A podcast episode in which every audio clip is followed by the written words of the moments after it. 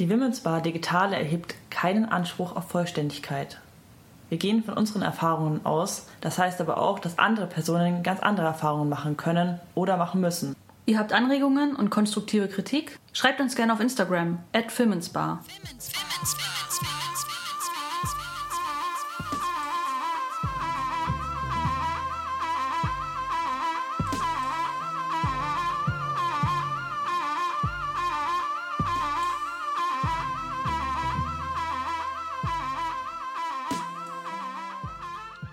Hallo und herzlich willkommen zur ersten Women's Bar 2023. Von mir nochmal ein Happy New Year und vor allem auch ein feministisches neues Jahr an alle Hörende. Ich will mich auch nochmal rückwirkend für das letzte Jahr bedanken und vor allem bei allen Personen, die einmal die Plattform der Women's Bar genutzt haben, die mir vertraut haben und sich getraut haben. Ich bin jeder Folge wieder total gerührt wegen dem Vertrauensvorschuss, den ihr mir entgegenbringt und extrem überwältigt auch von den vielen tollen Gedanken und Aktionen und so, die ihr macht. Außerdem möchte ich noch mal ein riesiges Danke auch an alle treuen HörerInnen an alle richten, die immer wieder die Folgen der Women's Bar teilen und verbreiten, weil letztlich teilt ihr so die Öffentlichkeit von allen Personen, die sich auf diese feministische Open Stage trauen. Apropos Open Stage, wenn ihr einmal Teil der Women's Bar sein wollt in diesem neuen Jahr, schreibt uns gerne über Instagram at Women's Bar oder auch über unsere E-Mail-Adresse womensbar at web.de. Wie eine Folge aussehen könnte oder aussehen kann, das entscheidet letztlich ihr. Ich kann eine Hilfestellung geben, das heißt, ich kann technischen Support geben oder auch ein Gespräch mitführen, aber ich übergebe euch auch sehr gerne die Folge weitestgehend, also ob ihr Musik machen wollt, eine Audioinstallation, Interviews auf der Straße führen wollt oder ein Gespräch mit mir zusammen oder auch einer anderen Person. Ihr entscheidet letztlich Form und Inhalt dieser Folge, die ihr machen wollt.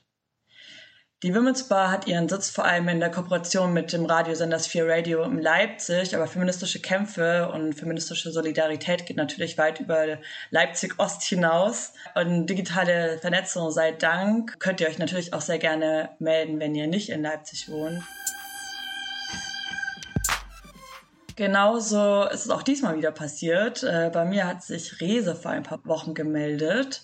Sie ist Teil des äh, Motorradclubs Coole Wampe und Resa hat sich ähm, Support für diese Folge geholt. Hallo ihr zwei, schön, dass ihr heute bei mir seid. Hallo, vielen Dank, dass ich dabei sein darf. Mein Name ist Resa. Ähm, ich fahre jetzt schon seit gut neun Jahren Motorrad und aktuell habe ich eine Honda CBF 1000. Das ist eine große Tourenmaschine, weil ich nach vielen Jahren mit kleinen Sportmaschinen doch eher auf was Tourentaugliches umgestiegen bin. Und wie Pauline gerade schon gesagt hat, habe ich mir heute Support geholt von meiner lieben Freundin Sally. Also ich freue mich auch, das heute mit euch beiden zu machen. Und genau, mein Name ist Sally, ich lebe auch in Leipzig und habe im Grunde schon auch seit meiner Kindheit eine Verbindung zum Motorradfahren und habe dann vor viereinhalb Jahren endlich meinen Führerschein machen können. Bin erst mit einem kleineren Motorrad eingestiegen und vor einer Weile auf ein größeres umgestiegen, auf die Kawasaki Z900. Mit der kann man auch Touren fahren, ist aber auch ein sportlicheres Motorrad. Ja, ich finde es so cool, einfach nur, dass ihr heute da seid, weil ja, Motorradfahren ja irgendwie so, so ein sehr stereotypes Lifestyle-Ding so ist, zumindest in meinem Kopf und ich glaube wahrscheinlich auch für viele andere Personen auch. Vielleicht erstmal so als Einstiegsfrage, ihr fahrt ja beide Motorrad, habt ihr ja gerade gesagt. Wollt ihr vielleicht kurz erzählen, warum oder wie kam es dazu? Ja, gern. Sally hat gerade schon gesagt, dass sie damit groß geworden ist. Das ging mir zum Beispiel überhaupt nicht so. Also in meiner direkten Familie ist niemand Motorrad gefahren. Ich komme vom Dorf. Wir sind maximal Moped gefahren und waren sehr froh, als wir das dann mit 16 endlich machen konnten, um unsere kleine Freiheit zu gewinnen. Ich bin durch meinen Onkel dazugekommen. Der war selber Teil einer kleinen deutschlandweiten Motorradcrew. Die haben so viermal im Jahr kleine Treffen gemacht. Und unter anderem hat er in der Nähe seines Heimatortes das Treffen organisiert. Und da bin ich so mit 14, 15 mal reingestolpert und habe ihn dann in den Jahren danach immer am Tresen unterstützt und bin halt so in diese Motorradcrew reingewachsen. Und habe natürlich auch ein paar Ausfahrten mitgemacht, bin auch mal von Sachsen mit ins Sauerland gefahren auf einer Shopper und das war ganz fürchterlich, weil der Fahrer ähnlich groß war wie ich und auf einer Shopper sitzt man hinten ein bisschen erhöht und wenn man halt so knapp 500 Kilometer von Sachsen bis ins Sauerland fährt, kann das unglaublich unbequem sein. Und da habe ich mir mit 21 gesagt, alles klar, das mache ich nie wieder. Ich mache meinen eigenen Führerschein. Und das habe ich dann mit 24 gemacht, als ich es mir ähm, leisten konnte, weil, wie glaube ich, jeder andere Führerschein auch, ist auch Motorradführerschein teuer. Und ja, dann sich auch das erste Motorrad zu kaufen, dann natürlich auch. Sally, magst du vielleicht erzählen, du hast ja schon gesagt, dass du bist ins Motorradfahren ein bisschen reingewachsen. Wie bist du dazu gekommen? Im Grunde bin ich damit direkt aufgewachsen. Also meine Eltern sind Motorrad gefahren und es gibt tatsächlich auch Babyfotos von mir auf dem Motorrad und habe das früher auch sehr genossen, mit meinen Eltern Motorrad zu fahren. Also mein Vater ist gefahren, meine Mutter meist mitgefahren. Und mein Vater hat mich und meine Schwester aber auch sehr gern mitgenommen und das habe ich sehr genossen. Und wir sind dann auch zum Beispiel zu so Motorradtreffen, also mehr so Harley-Treffen, so größeren Veranstaltungen mitgefahren. Und da gab es zum Beispiel so dieses gemeinsame Anlassen, was ich als Kind total faszinierend fand, wo ganz viele Motorräder auf einem Haufen stehen und dann das Geknatter losgeht. Und mich hat es von klein auf im Grunde eigentlich fasziniert. Ja, und als ich dann selber in das Alter kam und es um Führerschein ging, stand es für mich trotzdem komischerweise gar nicht so richtig zur Debatte. Einerseits ähm, war scheinbar das Interesse nicht so da von mir, andererseits war es trotzdem auch eine Geldfrage. Und deshalb ähm, als ich dann in Leipzig lebte und ein ähm, bisschen Geld verdient habe, ähm, habe ich dann angefangen, mehr darüber nachzudenken und im Grunde alles Geld, was ich verdient habe, direkt auf die Führerscheinstelle getragen, um meinen Führerschein zu machen. Kannte in der Zeit tatsächlich aber in Leipzig keine einzige Person, ähm, die Motorrad gefahren ist und habe so dann angefangen, erst meine Runden allein zu drehen. Ja, allein ist auch so ein Stichpunkt. Ich weiß nicht, ob es euch auch so geht, aber bei mir ist so dieser diese Motorradfahrende Person, also vor allem so männlich, aber so auch so dieser Lone Wolf, der so äh, so unterwegs ist in der Prärie. Ähm, ist das so? Oder ja, ihr seid ja Teil äh, einer Motorradcrew. Wie, wie kam es dazu? Also ist man dann auch so unter, zusammen unterwegs? Oder ja, das sind jetzt ziemlich viele Fragen, aber vielleicht wollt ihr darüber einfach ein bisschen so erzählen. Naja, für mich war das Motorradfahren eigentlich schon immer was ganz Selbstverständliches, einfach als Kind Motorradfahrender Eltern, ähm, die ja auch schon immer in der coolen Wampe waren. Und für mich war einfach schon immer klar, ich muss auch irgendwann Motorrad fahren.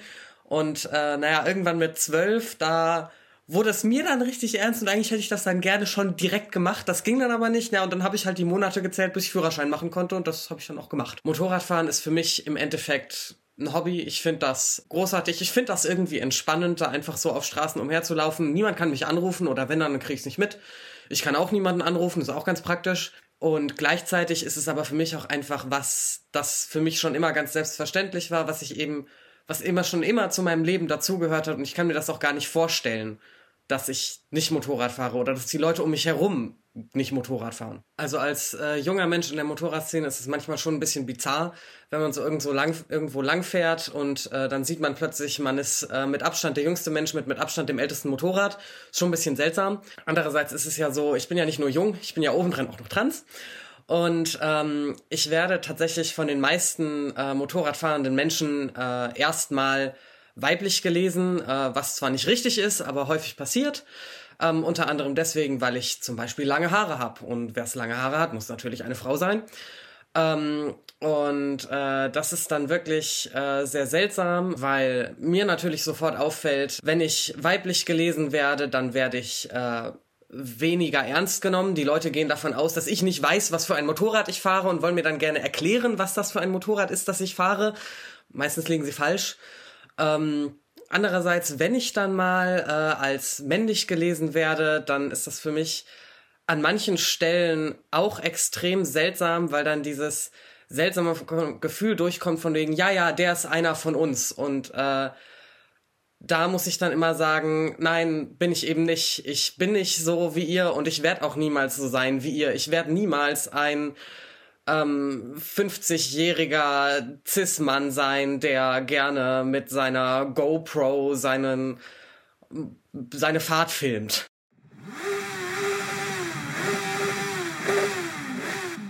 Nachdem ich dann meinen Führerschein hatte, habe ich die ähm, ersten Ausfahrten im Umland meines Wohnortes alleine gemacht und so größere Touren zu anderen Treffen, die habe ich ähm, gern mit anderen zusammen gemacht, weil ich so mit meinen damals zarten 24, 25 Jahren Angst hatte, wenn ich irgendwo stehen bleibe, was mache ich denn dann? da bin ich ja total verloren in der Einöde und komme da nie wieder weg und dann passiert mir der sonst was. Heute weiß ich, dass das totaler Quatsch ist. Aber das waren so die Sorgen, die mich halt als ähm, junge Frau durchaus begleitet haben. Und äh, über die Jahre hat sich das komplett anders entwickelt, dass ich heute überhaupt nicht gern mit anderen fahre. Also große Touren auf ein gemeinsames Treffen oder ein gemeinsamer Urlaub, ja, aber maximal noch zwei andere Personen. Alles andere wird mir dann zu viel, weil es ähm, ein bisschen komplizierter wird, gemeinsam zum Beispiel über eine grüne Ampel zu fahren und sich im Stadtverkehr nicht zu verlieren oder Thema Pausengestaltung.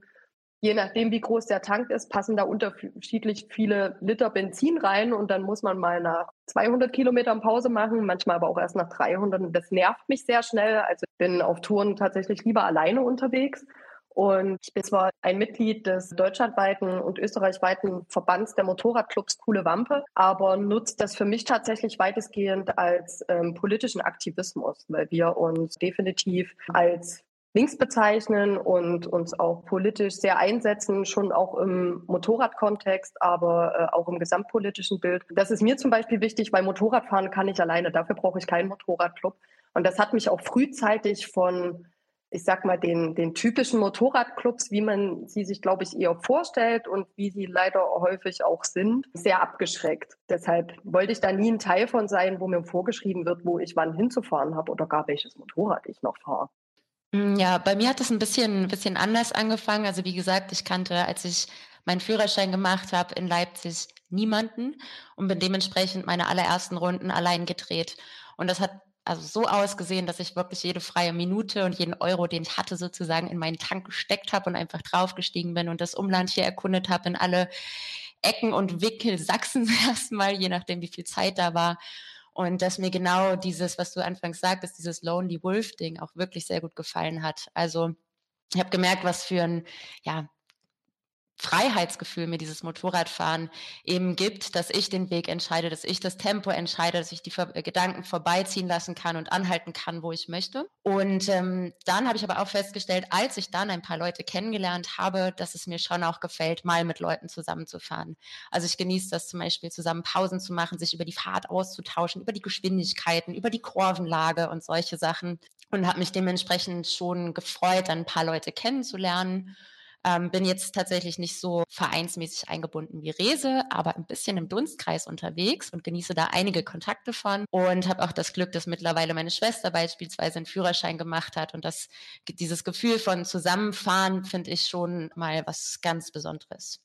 Du hast ja jetzt schon so ein bisschen angesprochen, die habt ja beide schon ein bisschen angesprochen, diese Motorradcrew oder wie sagt man, Crew oder Club? Kommt drauf an. Als Motorradclubs sind halt eher stigmatisiert. Deshalb gibt es halt auch noch die Begrifflichkeiten um Motorradfreunde oder Interessengemeinschaften mhm. oder so. Aber die coole Wampe ist eigentlich ein Verband aus Motorradclubs. Es gibt mhm, in Deutschland okay. und Österreich ungefähr 40 Clubs mhm. und die alle zusammen sind quasi unter einer Art Dachverband. Ah, okay. Wollt ihr vielleicht was über diese, also diesen Verband erzählen? Also wie kam es dazu? Du hast jetzt auch schon angedeutet, dass mehr oder weniger auch eine Form von politischer Statement, Aktivismus ist. Sehr interessant, dadurch, dass ich ja äh, recht früh auch in clubähnliche Strukturen reingekommen bin, durch die Crew von meinem Onkel, hat mich frühzeitig auch so dass das typische Clubding eigentlich abgeschreckt. Also so äh, das, was viele Menschen da vielleicht jetzt im Kopf haben, sind dann so eher männlich gelesene Fahrer auf dicken Harleys, die ganz laut sind und die ein dickes Clubhaus haben und wo es halt eine glatte Hierarchie gibt und äh, die ist bei vielen Clubs auch vertreten.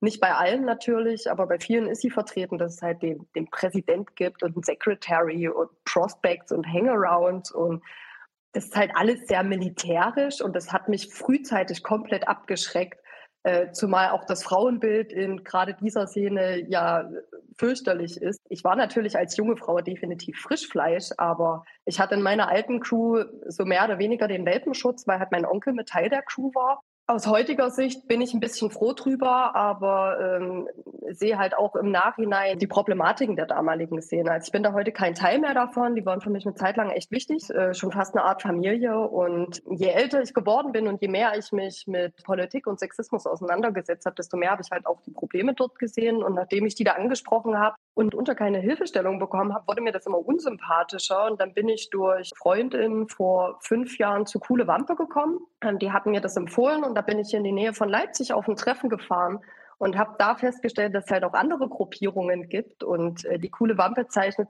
dadurch aus, dass wir basisdemokratisch arbeiten. Also jeder Club hat ein gewisses Stimmkontingent und kann zu allem seine Meinung sagen und äh, jeder hat halt eine gewisse Stimmgewalt durch die man ja auch so den eigenen Club und den eigenen Verband auch ein bisschen lenken kann. Sind natürlich auch breit gefächert im linken Spektrum, aber was uns halt definitiv auszeichnet, ist, dass wir alle haben definitiv die AfD scheiße finden und keiner von uns weiter rechts als SPD wählt. Und das war für mich gerade mit der Stigmatisierung der Motorradszene, die ja auch politischen Kontext mitunter mehr als fragwürdig ist, war das für mich halt so spannend, dass ich gesagt habe, so geil, da habe ich Bock drauf, so da kann ich mir vorstellen, bei diesem Club-Ding mitzumachen und habe mir das dann aber auch drei Jahre sehr genau angeguckt und habe dann erst vor zwei Jahren meinen Antrag gestellt und wurde aufgenommen. Was halt bei der coolen Wampe auch sehr auffällig ist, natürlich die, die hohe Anzahl an Männern. Wir haben sehr wenig Frauen und noch viel weniger Menschen, die sich den beiden Geschlechtern nicht zuordnen oder sich als trans outen. Und das finde ich extrem schade, aber habe mit Sally aber auch jetzt schon ein paar Mal drüber gesprochen, dass wir durchaus ganz viel Lust drauf haben, ein eigenes Flinter-Ding zu drehen. Ich glaube, so den äußeren rechten Rand in Form von großen Motorradclubs, die mit Menschenhandel etc. zu tun haben, kennen wir alle. Und denke, das ist schon was, was auch so das Denken im Mainstream über Motorradclubs ganz schön prägt. Und ich glaube, das, was nicht so viele wissen, ist, dass es auch eine andere Seite gibt, dass es durchaus auch Flinterclubs gibt, die sich eben, denke ich, aus genau dieser Problemlage zusammengefunden haben, eben aufgrund dieser männlichen Dominanz und ähm, so eine Art ja, Raum für Frauen ähm, gründen wollten. Da gibt es zum einen äh, die WIMA, das ist die Women International Motorcycle Association die schon in den 50ern in USA ähm, gegründet wurde und dann 58 in äh, Deutschland gegründet wurde und ähm, somit eine der ältesten und größten äh, Organisationen für MotorradfahrerInnen ist und die sich auch äh, so ein bis zweimal jährlich treffen. Und abgesehen davon, da hatten Rese und ich jetzt neulich mal wieder drüber gesprochen, die finden wir beide ganz schön spannend, das sind äh, die Petrolettes. Äh, die nennen sich selber die Community for Female Motorcycle Enthusiasts und haben so den Anspruch, äh, dass sie sich an Female Plus Riders richten und äh, darin unterstützen wollen, eben so das eigene Potenzial zu realisieren und die männlich dominierte Industrie aufbrechen wollen. Und eben Safe Space für ähm, Flinter-Personen erstellen wollen und netzwerken wollen. Mm, genau, und was ich auch ganz spannend fand, so an deren Homepage, dass sie das Motorradfahren so damit verbunden, sich von Ort zu Ort bewegen und dass ähm, Frauen quasi viel zu lange vorgeschrieben wurde, sich an einem Ort, nämlich Haus und Heim, aufzuhalten. Und so durch das Motorradfahren das eben aufgebrochen wird und man sich von Ort zu Ort zusammen bewegt. Und wir in einem anderen Zeitalter leben, ähm, in dem wir Heroes of our own stories sein können. Ja, und da war 2016 das erste ähm, Festival, so mit Rennstrecke, Workshops, Konzerten und Co. Und ähm, als dann Corona kam, ähm, haben sie so eine Rallye initiiert und das in über 40 Ländern schon angefangen und machen zum Beispiel auch so SchrauberInnen-Contests, was glaube ich auch ein sehr großes Ding ist, dass ähm, so Schrauben in gemischten Clubs, sag ich mal, schnell in Mansplaining endet und Frauen da eben nicht so ernst genommen werden, egal welches Knowledge sie haben, glaube ich, würde ich sagen. Genau, und das äh, wollen die, glaube ich, so ein bisschen aufbrechen. Ja, und auch so diese Rallye genau hat auch nochmal so den Anspruch, diesen klassischen Druck des männlich geprägten Sports nicht zu reproduzieren und sich da eben ohne diesen Druck zusammenschließen zu können. Genau, und was ich auch ganz spannend fand, ähm, die haben wirklich eine ganz schöne Bandbreite an Medienpräsenz mittlerweile. Also ich habe sie auf der Homepage von Bauhaus gefunden und auch in der Autobild. Und das finde ich ehrlich gesagt ziemlich cool, weil das ja tatsächlich eher so Zeitschriften sind, die von Mainstream-Personen gelesen werden. Und da so eine Präsenz drin aufzumachen, und dass es scheinbar eine Notwendigkeit gibt von solchen Clubs, finde ich super. Ja, ähm, ich hätte gleich so eine Nachfrage und zwar erstmal in Bezug auf diese Schrauben. Ich kenne das eher so vom Fahrradfahren, weil ich selber Rennrad fahre. Ich komme in so einen Fahrradladen, so eine Selbsthilfewerkstatt und frage eine Frage nach, dann wird mir sofort das Werkzeug abgenommen. Ist das ähnlich? Ja, das würde ich, würde ich schon sagen. Also Rese und ich hatten uns da neulich erst drüber unterhalten, dass äh, so eine grundsätzliche, so ein Unbehagen mitschwingt, überhaupt in eine Werkstatt zu gehen. Also ich muss zum Beispiel sagen, ich bin nicht extrem bewandert, was das Ganze angeht. Und ich finde auch nicht, dass das jede Person, die Motorrad fährt, sein muss. Aber ähm, habe so das Gefühl und auch so aus, aus Erzählungen nehme ich das so wahr, dass äh, Männer, die in eine Werkstatt gehen, per se als wissender ähm, empfunden werden und Frauen eben so als, komm, ich zeig dir das mal, ich erkläre dir das mal und dadurch dann auch so der Gedanke von, kann ich jetzt hier über den Tisch gezogen werden, eben äh, größer wird. Und genau, das zieht sich auch so durch, wenn in so Kreisen, in so gemischten Kreisen, wo es ums Motorradfahren geht, äh, mal das Thema aufkommt, dass da sofort auch ungefragt eben diese ganzen wichtigen Infos, die jetzt alle unbedingt äh, erfahren müssen, geteilt werden, gefragt oder ungefragt. Mir war zum Beispiel beim Thema Motorradfahren von vornherein wichtig, das Motorrad technisch zu verstehen, damit im Fall der Fälle, wenn ich liegen bleibe, ich überhaupt sagen kann, was ist denn jetzt überhaupt los. Also meine jetzige Maschine ist das dritte Motorrad, das ich besitze und äh, bei meinen ersten beiden Fahrzeugen habe ich mich doch schon intensiver mit Schrauben auseinandergesetzt, weil ich aber auch eine Zeit lang an einem Ort gewohnt habe, wo ich halt keine Schrauberbekanntschaften in der Nähe hatte und wenn halt was war, musste ich das alleine machen, weil Werkstatt ist zum einen natürlich teuer, was in Ordnung ist, weil da steckt ja Arbeit drin, aber wie Sally auch schon angesprochen hat, auch aus Sorge halt abgezockt zu werden, weil ja, jetzt kommt da die Kleine rein, ne, die hat keine Ahnung, dass da können wir jetzt mal noch das und das aufquatschen. Oder mir ist definitiv auch schon passiert, dass ich mit dem Motorrad liegen geblieben bin und ich dann einen sehr bekannten Abschleppdienst gerufen habe und hatte zu dem Zeitpunkt einen Kabelbruch und das wusste ich auch. Das heißt, mein ähm, Frontlicht ist halt hin und wieder mal ausgefallen, weshalb ich zu der Zeit immer sehr bedacht war, um hell nach Hause zu kommen. An dem Abend hat es halt leider nicht geklappt und mitten auf der Strecke ist dann halt mein Licht ausgefallen. Und da bin ich natürlich rangefahren und habe einen Abschleppdienst gerufen und habe denen das auch erklärt. Ich sehe hier, ich Kabelbruch, ich brauche einen Abschleppwagen nach Hause. Techniker bringt mir jetzt nichts. Und dann kam ein Techniker und kein Abschleppwagen und der Techniker hat dann tatsächlich mit der Taschenlampe erstmal in meinem Cockpit rumgeleuchtet und dann den Lenker ein bisschen bewegt.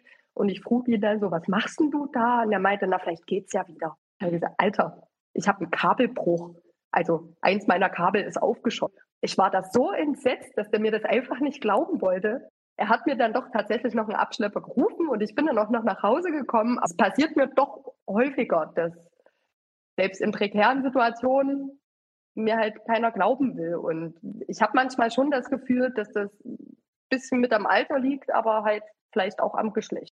Ja, das ist so ein bisschen dieses so Frauen- und Technik-Ding, ne? Meine Oma hat, glaube ich, den Führerschein mit, keine Ahnung, Ü40 gemacht oder so und auch nur weil mein Opa gesagt hat, dass sie das machen darf. Also das ist alles noch nicht so lange her, dass es so normaler ist, dass weiblich gelesene Personen auch einen Führerschein machen und Auto fahren in Deutschland. Und ich glaube, irgendwie die Kultur hängt da mal wieder hinten dran äh, kommt mir vor, so dass das so, das kann eigentlich nicht sein. Und dann kann, es kann ja schon mal nicht sein, dass du dich auskennst. Also das ist auch so, nee, da schauen wir jetzt nochmal nach. Jetzt hat sie ja gesagt, das Kabel ist da nicht richtig, aber naja, da schauen wir jetzt nochmal. Fachmännischer Blick drauf, ne? Und ja, da ist dieses Klischee wieder vor allem laufen.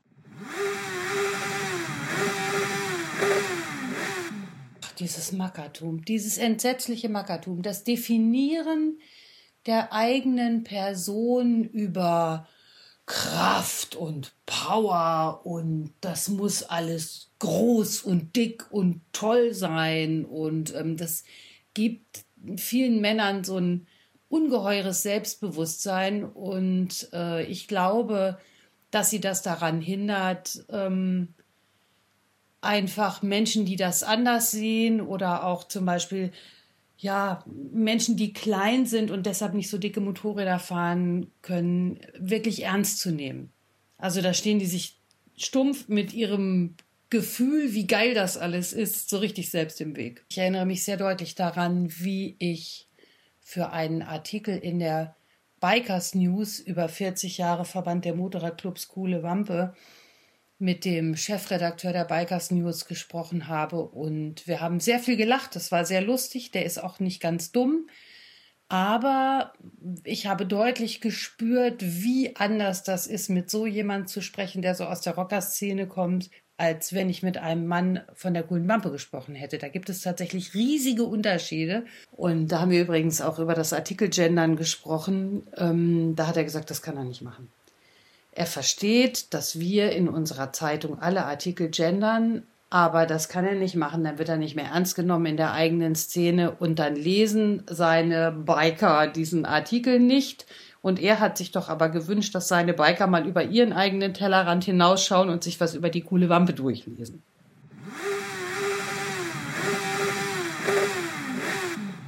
Was zeichnet eurer Meinung nach so den spezifischen Sexismus beim Motorradfahren aus? Ja, also da würde ich gerne anknüpfen ähm, und was sagen zu, zum Motorsport direkt. Ich bin zum Beispiel Fan von, von der MotoGP.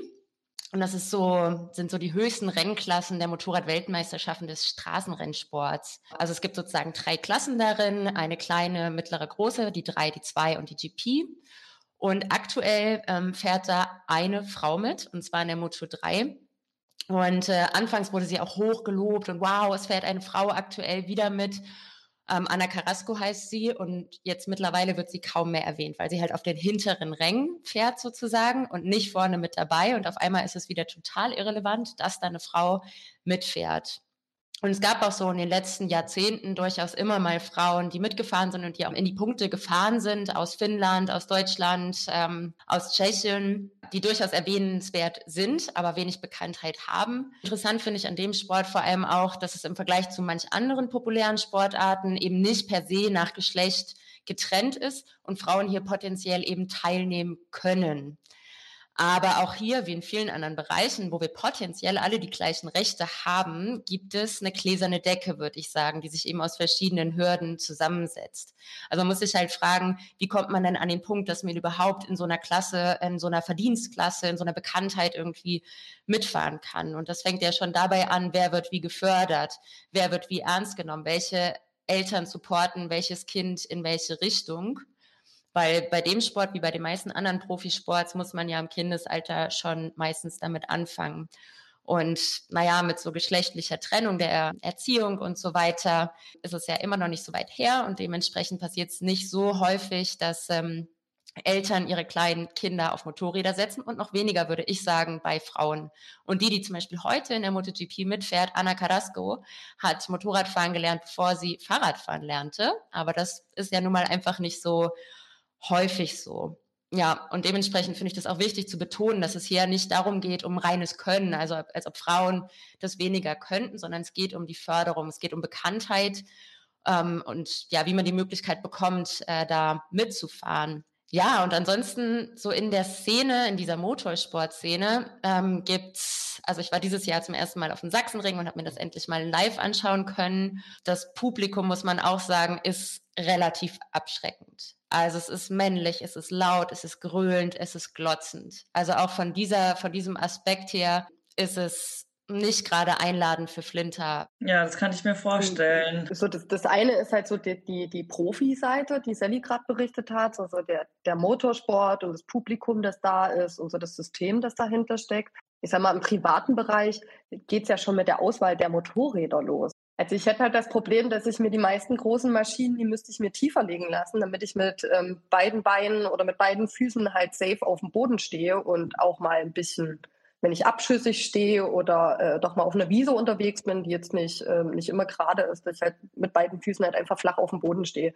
Ähm, das alleine finde ich schon schwierig. Dann, ach, über Motorradkleidung könnte ich jetzt tausend Geschichten erzählen, dass die Auswahl Motorradkleidung für Frauen im Vergleich zu Männern so viel geringer ist und voll mit Sternchen und rosa Schmetterlingen und das alles macht ein bisschen schwierig und da sind wir jetzt noch nicht mal an dem Punkt, dass ich andere Motorradfahrer treffe, die männlich sind. Ich bin zum Beispiel sehr viel auf dem Motorrad im Urlaub unterwegs und komme da quer durch Deutschland und Europa dann stehe ich alleine mit dem Motorrad an der Tankstelle oder ich bin gerade auf dem Zeltplatz angekommen und pack gerade ab.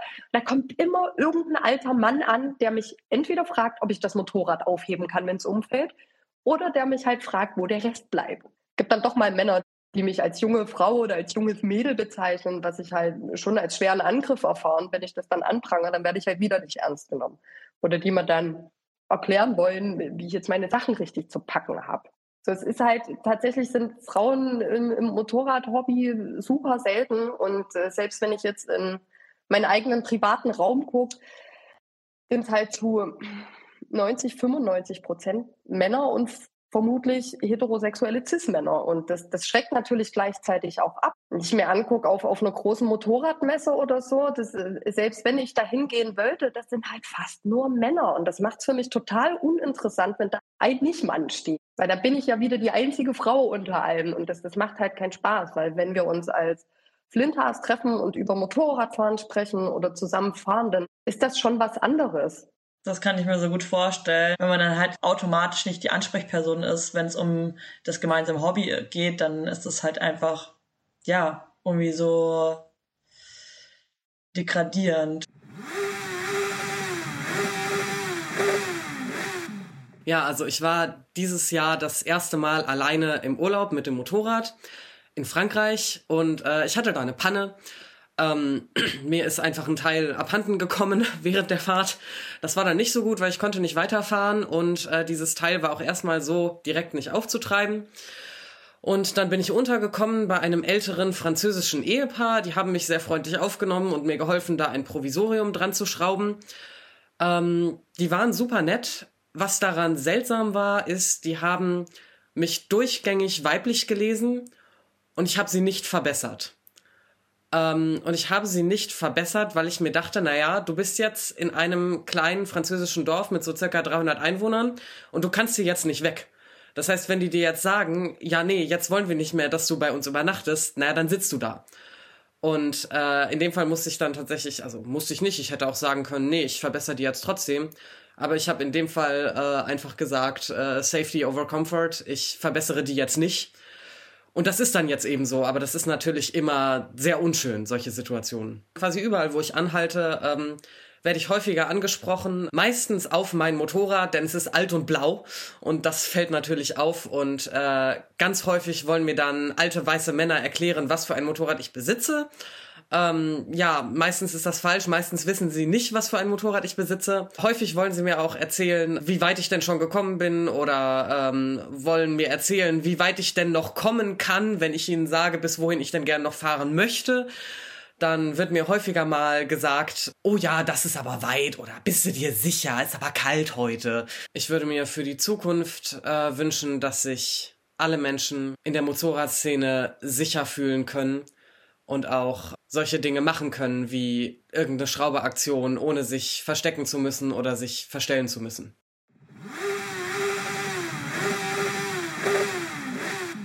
Ich habe auch auf der Website von der coolen Wampe gesehen, dass es auch so ein Awareness-Konzept gibt. Das kam mir jetzt in an, auf anderen Seiten irgendwie nicht so bekannt vor, sage ich mal so ganz vorsichtig.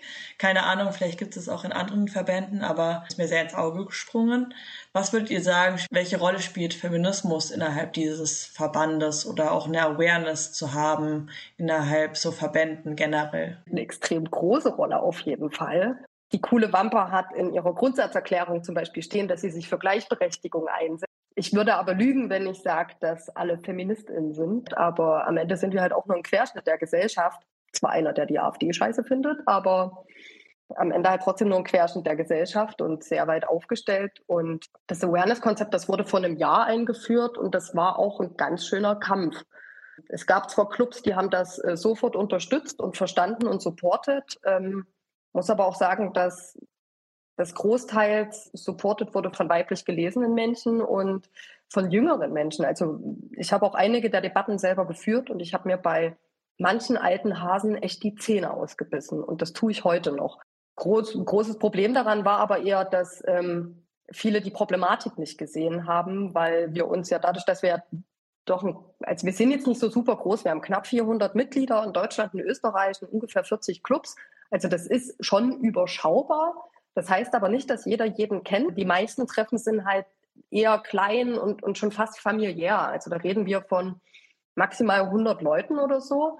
Und da mag das meist auch funktionieren, dass so der ausrichtende Club mit einem gewissen Hausrecht oder so bei Problematiken einschreiten kann. Aber wir haben auch einmal im Jahr unser großes Sommertreffen und da schlagen halt mitunter über 500 Leute auf und Gäste von sonst woher, die wir gar nicht alle kennen. Und, und da gehört es halt einfach heutzutage mit der ganzen Aufarbeitung aus den letzten Jahren und Jahrzehnten, was wir da alle dazugelernt haben, gerade im Veranstaltungsbereich, gehört halt ein gescheites Awareness-Konzept einfach dazu. Und wenn man sieht, dass sich auch Festivals mittlerweile mehr und mehr damit auseinandersetzen und halt bei einer Größenordnung von weit über 20.000 Gästen halt auch ein Awareness-Konzept stellen oder auch in der linken Musikszene, gerade auch in der Punk-Szene, da bewegt sich ja in den letzten Monaten so einiges. Und es gibt mittlerweile halt auch Bands, die für ihre ganzen Touren ein Awareness-Konzept stellen. Und wenn sie es nicht selber können, sich einen Support von Profis suchen. Ich finde das halt extrem wichtig, da natürlich Frauen auf Motorradveranstaltungen doch natürlich auch unterrepräsentiert sind. Und sehe aber auch bei vielen anderen Veranstaltungen, die jetzt außerhalb der coolen Wampe sind, dass es da auch immer noch Striptease gibt und sowas. Das finde ich persönlich, finde es ganz schlimm, wenn da lechzende Männer an der Bühne kleben und das sind Veranstaltungen, die würde ich zum Beispiel nie anfangen. Vor allem, wenn so die Mitglieder vielleicht sehr männlich sind und die weiblich gelesenen Personen eher als so eine Form von Fun-Act oder sowas noch dabei sind. Was mir so aus so einem intersektionalen Gedanken irgendwie noch so in den Kopf gekommen ist, ist ja, das habt ihr ja vorhin auch schon angesprochen, dass dieser Sport oder dieses Hobby, würdet ihr sagen Sport oder Hobby? Sowohl als auch. Okay, dann sage ich beides. Auf was ich so ein bisschen hinaus will, aber das müssen wir gar nicht an der coolen Wampe so festmachen, ist so dieser Aspekt, ähm, dass es halt irgendwie schon auch so ein teures Hobby ist, dass dieser Sport oder dieses Hobby eben doch irgendwie so ein gewisses Kapital braucht. Würdet ihr sagen, die coole Wampe tut was gegen diesen Klassenaspekt, dem dieser Sport anhaftet? Ich denke schon. Also ich kann erstmal nur von so, von so Kleinigkeiten berichten, die aber schon wichtig sind. Alleine wenn es zum Beispiel um Kleidung geht. Also ich habe aus der Wampe sowohl für mich als auch für Freundinnen schon mehrmals äh, Kleidung bekommen. Und Kleidung ist einfach eine sehr teure Geschichte. Und ich finde, es fängt schon bei so kleinen Sachen an. Oder auch so die ersten Reparaturen, wo ich äh, kein Geld für Werkstatt hatte, wurde mir auch in der, in der Wampe ausgeholfen. Das, das finde ich sind schon so ganz gute Ansätze, wie man sich gegenseitig supporten kann und so ein paar Hürden nehmen kann. Rese, wie siehst du das? Ich kann Sally da nur zustimmen. Also mitunter ist es natürlich durch dieses sehr teure Hobby, macht die, die strukturelle Problematik von Rassismus und Sexismus das Hobby und den, den Sport natürlich nicht komplett offen. Ähm, ich habe vor knapp zehn Jahren ungefähr 2000 Euro für meinen Führerschein bezahlt. Dazu kam dann natürlich nochmal das Motorrad und die Kleidung und ein Helm, den ich ja zum Führerschein machen alleine schon brauchte. Und ich frage mich ganz ehrlich bis heute, wie ich mir das damals finanziert habe. Und ähm, die coole Wampe hat ein großes Motto und äh, das heißt Solidarität ist unser Motto. Und wie Sally gerade sagte, das geht einmal mit einem mit einem Support hinsichtlich beim Schrauben los. Das geht aber auch beim, beim Kleidungsaustausch los. Wir haben zum Beispiel auf dem großen Sommertreffen einen Flohmarkt für abgelegte Motorradkleidung, für Sachen, wo man nicht mehr reinpasst oder dem vielleicht einfach nicht mehr gefallen oder die man nicht mehr braucht, weil man vielleicht auch mit dem Motorradfahren gar nicht mehr so explizit fährt. Ähm, und die Gelder, die daraus generiert werden, die werden dann gerne gespendet. Oder es gibt zum Beispiel auch ein, äh, Sozialfonds, der Mitglieder darin finanziell unterstützt, wenn die sich zum Beispiel die Anreise zum Treffen nicht leisten können. Und habe da auch aus erster Hand schon die Erfahrung gemacht, dass ich ähm, sowohl von einzelnen Menschen als auch vom Verband finanziell unterstützt wurde, wenn es mir finanziell nicht so gut ging, ich nicht auf die Treffen gehen konnte sonst. Das fordert natürlich immer ein bisschen, dass man sich anteilig outet und halt offenlegt, so ich kann mir das nicht leisten. Das passiert in einem sehr kleinen Kreis zum Glück. Also dieser, dieser Fonds wird von einem Mitglied betreut und der fragt auch nicht nach, der fragt auch nicht, warum, wieso man sich das gerade nicht leisten kann. Also das bringt schon eine gewisse Anonymität mit sich.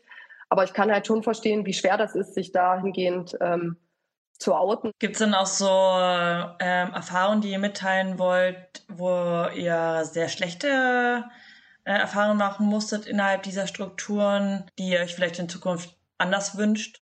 Ja, also ich kann da das Beispiel anbringen, wie es bei mir überhaupt angefangen hat mit dem, mit dem äh, Motorradfahren, ähm, und zwar beim Führerschein machen. Also ich hatte halt damals so rumgeschaut, was gibt's so für Fahrschulen und habe vor allem auch erstmal geschaut, welche sind am günstigsten und hatte dann eine gefunden, bin da hingegangen und habe so die normalen Theoriestunden abgesessen, die auch schon sehr interessant waren. Also ich habe von meinem Fahrlehrer dann das Buch Frauen und Motorräder bekommen. Das war so ein ganz schreckliches Buch aus den 80ern. Da ist mir erstmal so die Kinnlade runtergefallen, aber das habe ich dann noch als nicht so schlimm empfunden. Und richtig unangenehm wurde es dann, als es darum ging, welchen Führerschein ich mache. Also man kann ab 24 im Grunde den offenen Führerschein machen, mit dem man alle Motorräder fahren kann. Und ähm, darüber musste ich mit meinem Fahrlehrer allen Ernstes diskutieren, weil er der Meinung war, dass ich als, mit meiner Körpergröße, sagte er, also das hat er vorgeschoben, ähm, doch eh kein großes Motorrad fahren möchte und kann. Ich gesagt, ich möchte das und ich denke, ich kann das auch. Mir dämmerte es auch so, dass es sich vielleicht doch eher darauf bezieht, dass ich eine Frau bin, also dass es eher darum geht. Denn neben mir in der Fahrschule saß eine männlich gelesene Person, die ebenso groß war wie ich. Und bei ihm war es überhaupt gar kein Problem. Also er war vielleicht drei Zentimeter größer, aber das ist jetzt nicht so der Unterschied. Und für ihn war es gar kein Problem, dass er den offenen großen Führerschein macht. Ja, und es hat sich dann tatsächlich auch ziemlich gezogen. Also ich musste mit ihm wirklich diskutieren, ähm, weil es ist so, ne, ich bin 1,60 groß und tatsächlich wäre es da praktisch, wenn ein Motorrad ein bisschen tiefer gelegt wäre, was aber bei fast allen Motorrädern machbar ist und auch nicht so kostenintensiv ist. Das wollte der Fahrlehrer partout nicht machen. Also habe ich gesagt, na gut, dann steige ich eben auf die großen Motorräder. Das werde ich schon hinkriegen. Ja, und es ist, dann auch wirklich zwischendurch ausgeartet, dass ich laut wurde und auch in Tränen ausgebrochen bin ähm, wo er dann irgendwann eingesehen hat, okay, dann will sie das wohl, dann muss sie das irgendwie schaffen und habe mich dann auch auf die großen Motorräder gesetzt, wo ich nur mit den Zehenspitzen auf den Boden kam, was als Anfängerin wirklich nicht so leicht ist. Aber ich habe es durchgezogen. Es haben ja auch nicht alle die Kraft, so zu kämpfen sozusagen für sowas Banales wie einen Führerschein, was eigentlich alles alle machen sollen könnten, können sollten. Und ja, das würde ich mir definitiv anders wünschen. Ich finde es ja einfach unnötig, dafür, schon dafür irgendwie so viel Kraft aufbringen zu müssen. Und hätte mir zum Beispiel zu der Zeit auch schon gewünscht, dass ich eventuell andere Flinter schon kennen würde, von anderen Geschichten kennen würde, wie ich da besser hätte reagieren oder handeln können oder mich austauschen können. Ich bin ja viel in Deutschland mit dem Motorrad unterwegs, durch unterschiedlichste Treffen oder auch weil ich meinen Freund in Besuch und mir passiert es ja ganz häufig, dass ich angesprochen werde. Ich könnte jetzt hier tausend Geschichten erzählen, was ich mir schon alles für einen Quatsch anhören musste. Eine der schlimmsten war die letztes Jahr in, so kurz vor der Nordsee. Da war ich mit dem Motorrad von einem Freund unterwegs. Das hat ein südbayerisches Kennzeichen. Und ich hatte Pause gemacht an der Tankstelle und hatte Tourenplanung gemacht. Also ich saß an einem Tisch. Ich hatte vor mir Landkarten ausgebreitet und habe gerade so geguckt, wie ich so weitermache.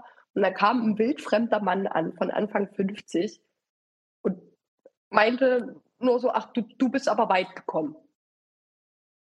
Huch, voll erschrocken, weil ich habe den ja nicht mitgekriegt, weil ich war ja meine Karten vertieft. Und dann frug ich ihn halt, warum. Und dann, dann machte er mich auf mein Kennzeichen aufmerksam und meinte so, naja, wir sind ja hier nicht mehr in Bayern. Ich guck den halt total entsetzt an. Ich so, ja, ich weiß, ich mache ja Urlaub hier. Also was, hä? Ich, ich habe überhaupt nicht verstanden, was er von mir wollte. Und das, er ist dann auch einfach weitergegangen und im Nachhinein hat mich das halt insofern total interessiert. Ich bin mitten im Kartenlesen, also ich bin offenkundig beschäftigt und ein wildfremder Mann quatscht mich an, ohne dass er sich mal vorstellt. Also wenn, wenn der Mann jetzt angekommen wäre, so du, sorry, wenn ich dich gerade störe, das, oh, ist das dein Motorrad? Das, ich finde das ja so beeindruckend. Ich, ich bin früher auch gefahren, ich mache das heute nicht mehr. Schön weitermachen, tschüssi. Das, dann wäre das alles vollkommen in Ordnung, aber das so, mein, mein Dasein offenkundig als weibliche Motorradfahrerin so kommentiert werden muss, das nervt mich so dermaßen, weil das halt mehrmals im Jahr passiert und auf fast jeder größeren Tour. Und wenn das auch schon passiert ist, dass ich das bewundernswert von Männern festgestellt wird, dass ich zwei Schrauben festziehen kann. Also äh, ist das, ist das total unproblematisch. Ich verstehe überhaupt nicht, wo das Problem ist und wieso du mir jetzt so eine hohe Anerkennung zollen musst. Und da würde ich mir halt wünschen, dass dieses Erstaunen darüber und das eigene Bedürfnis, das auch noch den Menschen kommentieren und sagen zu müssen, ist das vielleicht mal auf. Das hat halt so was so Verkindlichen, das finde ich irgendwie so, als wäre es so ein bisschen so, oh, niedlich. Halt nicht so respektvoll. Auch was du gesagt hast, so jemanden kommentieren, wenn er eine Schraube festzieht, so, ja, ich bin irgendwie erwachsen. So was sage ich zu einer Dreijährigen, so, uh, toll gemacht. Ich weiß nicht, so daran erinnert mich das irgendwie so ein bisschen. Motorradschrauben gehörte für mich von Anfang an zum Motorradfahren dazu, einfach deshalb, weil ich echt kein Geld hatte und vollkommen klar war, wenn ich mein Motorrad nicht selbst repariere oder wenigstens die regulären Wartungsarbeiten wie jetzt Kette tauschen, Bremsbelege, Ölwechsel selber mache, dann werde ich niemanden finden, der das günstig für mich macht oder aber ich muss immer irgendwelche Freunde fragen und die fangen dann doch irgendwann an zu grinsen, wenn sie merken, haha, die Frau, die da so selbstbestimmt daherkommt, die traut sich das nicht zu oder kann das nicht oder so. Also das Grinsen habe ich mir dadurch erspart, dass ich einfach von vornherein alles selbst gemacht habe oder zumindest sehr vieles.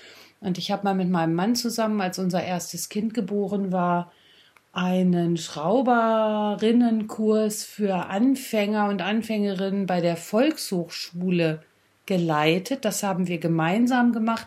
Und das war ganz witzig zu sehen, wie die wenigen Frauen, die dort teilgenommen haben, immer mich gefragt haben, wenn sie was wissen wollten. Und die Männer haben dann immer meinen Mann gefragt, wenn sie was wissen wollten. Und wir hatten das aber so gemacht, dass wir gesagt haben, also Elektrik, das macht mein Mann. Alles, was mit Kette und Antrieb zu tun hat, das mache ich. Und dann haben wir uns immer gegenseitig die Menschen so zugeschoben. Da waren die Männer schon ein bisschen erstaunt. Also das war ein ganz äh, nettes Gefühl, so zu sehen. Die müssen sich da jetzt mal umgewöhnen, aber sie haben es hinbekommen. Ja, ich merke auf jeden Fall, da ist so eine Wut da bei euch und die äh, finde ich so voll, so voll krass berechtigt. Was sind denn nach euren Erfahrungen so die letzten zehn Jahre oder sogar schon länger so die derzeitig noch vorhandenen Hürden oder auch so Begrenzungen für Flinter innerhalb der Szene irgendwie Gehör zu finden oder auch ihren Platz zu finden? Also ich denke so ganz grob gesagt erstmal, dass so eine grundsätzliche Sichtbarkeit und ein Bewusstsein für so bis jetzt angesprochene Problematiken, also so zum Beispiel sexistische Auswucherung der Szene einfach fehlt. Und ja, grundsätzlich würde ich mir eben wünschen, dass es eine Politisierung gibt und nicht nur im Sinne von so, so einer Art Feuerwehrvorgehen, also wenn es mal schon irgendwo brennt, sondern auch in äh, konkreten Alltagspraxen, was so eine Problematik bleibt in großen gemischten Clubs und männlich dominierten Clubs, was tatsächlich die meisten, sowohl linkere Clubs als auch ähm, andere Clubs sind. Also ich denke so, dass zum einen halt so diese Tendenz vom Mansplaining bleibt und insgesamt auch diese männliche Überrepräsentanz häufig suggeriert, dass es eben kein Raum für Frauen ist, beziehungsweise dass sich Flinter diesen Raum eben erkämpfen müssen. Und ich muss sagen, dass mich das häufig abgeschreckt hat, weil ich finde, ich finde es schwierig, äh, in einem Hobby sich einen Raum zu erkämpfen. Hobby ist in erster Linie beim Motorradfahren gerade auch für mich ähm, etwas Empowerndes, etwas, was Spaß macht, etwas, was den Kopf frei machen soll. Und wenn das was ist, wo ich mir den Raum erstmal erkämpfen muss, ähm, finde ich das eben schwierig. Genau, und also neben dieser Problematik, sich diesen Raum eben erkämpfen zu müssen, ähm, ist es auch nicht unwahrscheinlich, in so gemischten Räumen immer wieder auf Unverständnis zu stoßen, wenn man eben unangenehme Themen ansprechen muss, möchte ähm, und die Wahrscheinlichkeit eben nicht so gering ist, dass es ja einfach nicht verstanden wird. Und ja, was ich auch in dem Feld wie in sehr vielen anderen politischen Feldern immer so eine Problematik finde, dass gerade auch unter in Anführungszeichen linken BikerInnen sozusagen dieses Banner des Antifaschismus, Antisexismus so hochgehalten wird und dabei dann manche sexistische Strukturen verschleiert werden. So nach dem Motto, wir doch nicht, bei uns doch nicht daher denke ich eben, dass so Safer Spaces in Form von Flinter-Kollektiven schon sinnvoll und notwendig sind. Und merke das auch immer wieder, wenn Rese und ich mal irgendwo zusammenstehen und es stößt noch eine weitere Flinter-Person zu uns, da sprudeln irgendwie die Beschäftigungen, die Erfahrungen aus uns raus. Und für mich hat das immer wieder ein sehr empowerndes Moment. Ja, das kann ich mir richtig gut vorstellen. Noch dazu, so ich denke mir halt auch so allein dieser Banner, so antifaschistisch. Wenn Antifaschismus links sein bedeutet, was sagt es allein über eine Gesamtgesellschaft aus? Also Antifaschismus sollte irgendwie so unser Common Sense sein. Und davon abgesehen, so, ja, okay, wenn ihr euch links einordnet, dann tut auch was dafür. Ähm, ja, das ist so ein bisschen mein Ansatz auch immer an so feministisch positionierte Gruppierungen, aber auch eben linke Gruppierungen. Ähm, was ist denn so eure Utopie von so einer vielleicht feministischen Motorradzukunft? Habt ihr da eine? Meine ultimative Utopie wäre natürlich, dass äh, dieses Hobby nicht das Stigma auffüllen würde, dass es halt leider gerade tut. Und wenn wir in der Utopie leben, dass das irgendwie halbwegs ausgeglichen wäre, dann bräuchten wir auch nicht mehr diesen Safe Space, sondern wäre das halt auch ein, ein, schöneres Miteinander. Mir hat auch bis jetzt, also ich bin erst vor, vor kurzem nach Leipzig gezogen, ich habe vorher in Chemnitz gelebt und ich kannte da schlichtweg keine MotorradfahrerInnen und hätte halt auch vor Ort niemanden so wirklich gehabt, mit dem ich irgendwie was hätte zusammen machen können. Und ähm, nachdem ich jetzt nach Leipzig gezogen bin, habe ich jetzt locker gleich mal eine knappe zwei Hände voll Flinterhasen, mit denen ich mir halt super vorstellen kann, irgendwie zukünftig was zu machen, um halt auch andere darin zu, zu unterstützen, dass halt Motorradfahren definitiv kein männlich belegtes Hobby ist und sich halt im linken Denken und Leben gegenseitig zu unterstützen. Also da ist ja das, das Hobby des Motorradfahrens so nur ein ganz kleiner Punkt in der großen Welt. Und ja, ich wünsche mir, dass das irgendwann alles nicht mehr nötig ist, weil wir die perfekte Selbst äh, Gleichberechtigung leben.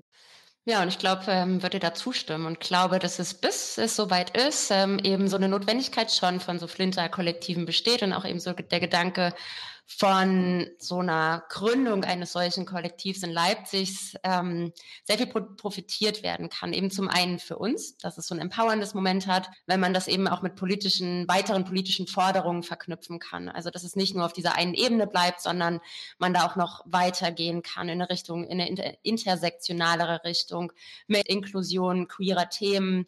Und denke eben, dass so ein Flinter-Kollektiv auch aufmacht, dass etwas im Gemisch, in gemischteren Kollektiven, in gemischteren Vereinen schiefläuft. Und würde mir wünschen, dass allein so eine Gründung von so einem Kollektiv auch dazu anregt, zu reflektieren. Also es ist ja nicht, dass wir das aus Spaß machen, weil es uns irgendwo anders einfach nicht gefällt und weil alles ansonsten super ist und wir einfach nur keine Männer mögen. Nee, es hat ja einen Grund. Also dieses ähm, sich gegenseitig empowern kommt ja daher, dass, dass es irgendwie nötig ist. Genau. Und ja, das wäre, wär, denke ich, was, ähm, was hoffentlich auch so ein Anreiz ist, der Reflexion. Ja, ich finde das auch nochmal so voll der wichtigen Punkt, auch in Bezug auf dieses Mansplaining, was ihr immer wieder gesagt habt. Ich würde mir da halt auch gerade auch in anderen, auf anderen Ebenen so mehr wünschen, dass halt nicht dann wieder so, oh, jetzt ich wollte ja nur helfen. So, ja, dann frag doch mal nach, wie Hilfe aussehen könnte. Also es gibt ja durchaus sowas wie Solidarität, die Hilfe beinhaltet. Und was ihr vorhin ja auch gesagt habt, dass man sich auch austauscht, wie repariert man etwas? Wenn eine Person da wirklich eine Expertise hat, dann kann man das auch rüberbringen, ohne jemanden zu bevormunden und der Person wirklich was beizubringen, als aus der Hand zu nehmen. Das finde ich so ein ganz praktisches Beispiel, wie man, ja, einfach mal bei sich selbst anfängt und mal zu reflektieren, anstatt direkt wieder den Ball zurückzuspielen. Also Wollt ihr, ist euer Plan, sowas so auch zu gründen oder sucht ihr Menschen, die sich vielleicht auch bei euch melden können, wenn, wenn im Raum Leipzig da auch irgendwie auch andere Flinters Bock drauf haben? Ich habe lustigerweise genau diesen Plan, den Flinter Only Club zu gründen, eigentlich schon spätestens seit ich bei Coole Wampe bin. Bis vor kurzem haben mir ja tatsächlich schlichtweg die Menschen dafür gefehlt. Das äh, hat sich aber jetzt schlagartig mit dem Umzug nach Leipzig geändert und habe mit Sally schon ein paar Mal jetzt drüber philosophiert, ob und wie und warum. Und ähm, wir haben da auf jeden Fall Bock drauf. Das soll aber nichts sein, was übers Knie gebrochen werden muss. Das kann also gediegen einfach erstmal kennenlernen und würden uns natürlich schon freuen, wenn jetzt hier Interessenten dabei sind, die sich da angesprochen fühlen oder die das interessant finden, sich schon gern klar bei uns melden. Ja, Mega cool. Gibt es vielleicht auch eine E-Mail-Adresse oder einen Kontakt, wo sich Personen auch melden können, die da jetzt sich sofort angesprochen fühlen? Ja, das wäre total schön. Und äh, wenn es tatsächlich schon Interessentinnen gibt, ähm, dann gibt es eine E-Mail-Adresse, die wird hier in den Show Notes zu lesen sein. Super, dann danke ich euch ganz herzlich, dass ihr da wart. Ich würde gerne auch noch mal kurz Werbung machen. Am 15.01. findet wieder ein Empowerment-Workshop für Flinter und queere Personen im Juicy statt, also in, im Juicy Sex Shop für alle im Leipziger Süden. In diesem Workshop wollen wir gemeinsam Umgangsweisen mit Antifeminismus, Misogynie und Sexismus erarbeiten und erproben. Wenn ihr euch jetzt anmelden wollt, dann könnt ihr das gerne machen und zwar über die Website des Juicy Sex Shop. Nochmal ein ganz, ganz großes Dankeschön an euch zwei, dass ihr da wart. Ich fand das Thema mega spannend und voll cool, dass ihr uns einen Einblick gewährt habt in diese Szene. Ich wünsche euch noch ganz schönen Tag, Abend und sage Tschüss. Vielen Dank, Pauline. Vielen herzlichen Dank, dass wir da sein durften. Spaß.